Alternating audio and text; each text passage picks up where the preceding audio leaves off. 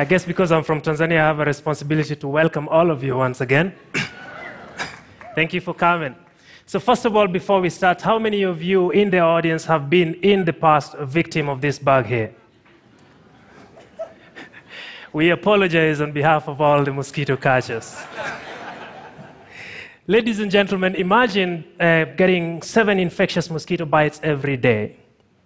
That's 2,555 infectious bites every year. When I was in college, I moved to the Kilombero River Valley in southeastern part of Tanzania. This is historically one of the most malaria zones in the world at that time. Life here was difficult. In its later stages, malaria manifested with extreme seizures locally known as dege dege. It killed both women and men, adults and children without mercy. My home institution, Ifakara Health Institute, began in this valley in the 1950s to address priority health needs for the local communities. In fact, the name Ifakara refers to a place you go to die, which is a reflection of what life used to be here in the days before organized public health care. When I first moved here, my primary role was to estimate how much malaria transmission was going on across the villages and which mosquitoes were transmitting the disease. So my colleague and myself camped 30 kilometers south of Ifakara town across the river. Every evening we went into the villages with flashlights and siphons. We rolled up our trousers and waited for mosquitoes that were coming to bite us so we could collect them to check if they were carrying malaria. My colleague and myself selected the household, and we sat inside and outside, swapping positions every half hour. And we did this for 12 hours every night for 24 consecutive nights. We slept for four hours every morning and worked the rest of the day sorting mosquitoes, identifying them, and chopping off their heads so that they could be analyzed in the lab to check if they were carrying malaria parasites in their mouthparts. This way, we were able to not only know how much malaria was going on here, but also which mosquitoes were carrying this malaria. We were also able to know whether malaria was mostly inside houses or outside houses. Today, ladies and gentlemen, I still catch mosquitoes for a living. But I do this mostly to improve people's lives and well being. This has been called by some people the most dangerous animal on earth, which unfortunately is true. But what do we really know about mosquitoes? It turns out we actually know very little. Consider the fact that at the moment, our best practice against malaria are bed nets, insecticide treated bed nets. We know now that across Africa you have widespread resistance to insecticides, and these are the same insecticides, the pyrethroid class, that are put on these bed nets. We know now that these bed nets protect you from bites, but only minimally kill the mosquitoes the way they should. What it means is that we've got to do more to be able to get to zero, and that's part of our duty.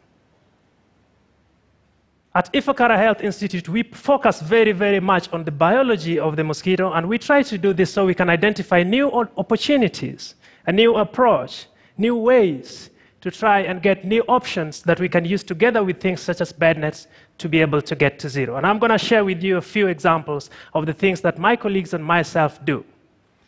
Take this for example.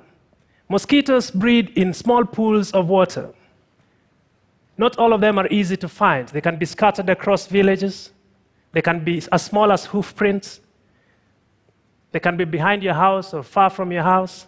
And so, if you wanted to call, control mosquito larvae, it can actually be quite difficult to get them. What my colleagues and I have decided to do is to think about what if we used mosquitoes themselves to carry their insecticides from a place of our choice to their own breeding habitats so that whoever, whichever eggs they lay there shall not survive. This is Dickson Lwetoijera. This is my colleague who runs this show at Ifakara.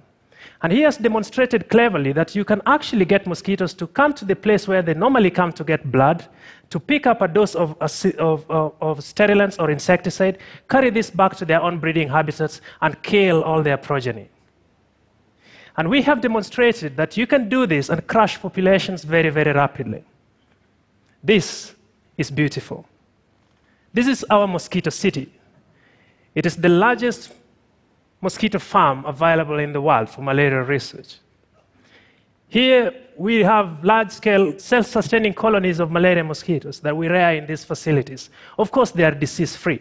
But what these systems allow us to do is to introduce new tools and test them immediately, uh, very quickly, and see if we can crush these populations or control them some way. And my colleagues have demonstrated that if you just put two or three positions where mosquitoes can go pick these lethal substances, we can crush these colonies in just three months. That's auto dissemination, as we call it. But what if we could use the mosquito sexual behavior to also control them? So, first of all, I would like to tell you that actually mosquitoes mate in what we call swarms. Male mosquitoes usually congregate in clusters around the horizon, usually after sunset. The males go there for a dance. The females fly into that dance and select a male mosquito of their choice, usually the best looking male in their version. They clump together and fall down onto the floor. If you watch this, it's beautiful. It's a fantastic phenomenon. This is where mosquito catching work gets really interesting. What we have seen when we go mosquito swarm hunting in the villages is that these swarm locations tend to be at exactly the same location every day, every week, every month, year in, year out. They start at exactly the same time of the evening, and they are exactly the same locations. What does this tell us? It means that if we can map all these locations across villages, we could actually crush these populations by just a single blow. Kind of, you know, bomb spray them or nuke them out. And that is what we try to do with young men and women across the villages. We organize these crews, we teach them how to identify these swarms and spray them out. My colleagues and I believe we have a new window to get mosquitoes out of the valley. But perhaps the fact that mosquitoes eat blood, human blood, is the reason they are the most dangerous animal on earth. But think about it this way mosquitoes actually smell you. And they have developed incredible sensory organs. They can smell from as far, sometimes as 100 meters away. And when they get closer, they can even tell the difference between two family members. They know who you are, based on what you produce from your breath, skin, sweat, and body odor. What we have done at Ifakara is to identify what it is in your skin or your body or your sweat or your breath that these mosquitoes like. And once we identified these substances, we created a concoction, kind of a mixture, a blend of synthetic substances that are reminiscent of what you produce from your body. And we made a synthetic uh, blend that was attracting three to five times more mosquitoes than a real human being. What can you do with this? You put in a trap, you lure a lot of mosquitoes, and you kill them, right? And of course, you can also use it for surveillance. At Ifakara, we wish to expand our knowledge on the biology of the mosquito to control many other diseases, including, of course, the malaria, but also those other diseases that mosquitoes transmit, like dengue, chikungunya, and Zika virus. And this is why my colleagues, for example, we have uh, looked at the fact that mosquitoes like, some mosquitoes like to bite you on the leg region. And we've now created these mosquito repellent sandals that tourists and locals can wear when they come in, and you don't get bitten. This gives you round the clock protection until the time you go under your bed. My love hate relationship with mosquitoes continue. And it's going to go a long way, I can see. But that's okay. WHO has set a goal of 2030 to eliminate malaria from 35 countries the Africa Union has set a goal of 2030 to eliminate malaria from the continent. At Ifakara, we are firmly behind these goals. And we have put together a cohort of young scientists, male and female, who are champions, who are interested in coming together to make this uh, vision true. They do what they can to make it work. And we are supporting them. We are here to make sure that these dreams come. Ladies and gentlemen, even if it doesn't happen in our lifetime, even if it doesn't happen before you and me go away, I believe that your child and my child shall inherit a world free of malaria transmitting mosquitoes and free of malaria. Thank you very much, ladies and gentlemen.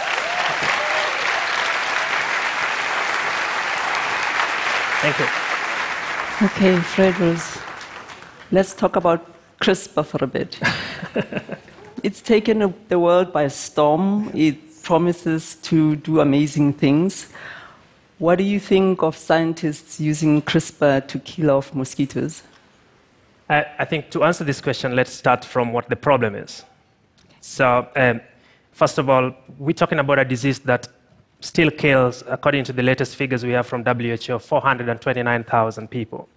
Most of these are African children. Of course, we've made progress. There are countries that have achieved up to 80, uh, 60, 50, 60% reduction in malaria burden, but we still have to do more to get to zero. There is already proof of principle that gene editing techniques such as CRISPR can be used sufficient, uh, effectively to transform mosquitoes so that either they do not transmit malaria, we call this population alteration, or that they no longer exist, population suppression. This is already proven in the lab. There is also modeling uh, uh, work that has demonstrated that even if you were to release just a small number of these genetically modified mosquitoes, that you can actually achieve elimination very, very quickly.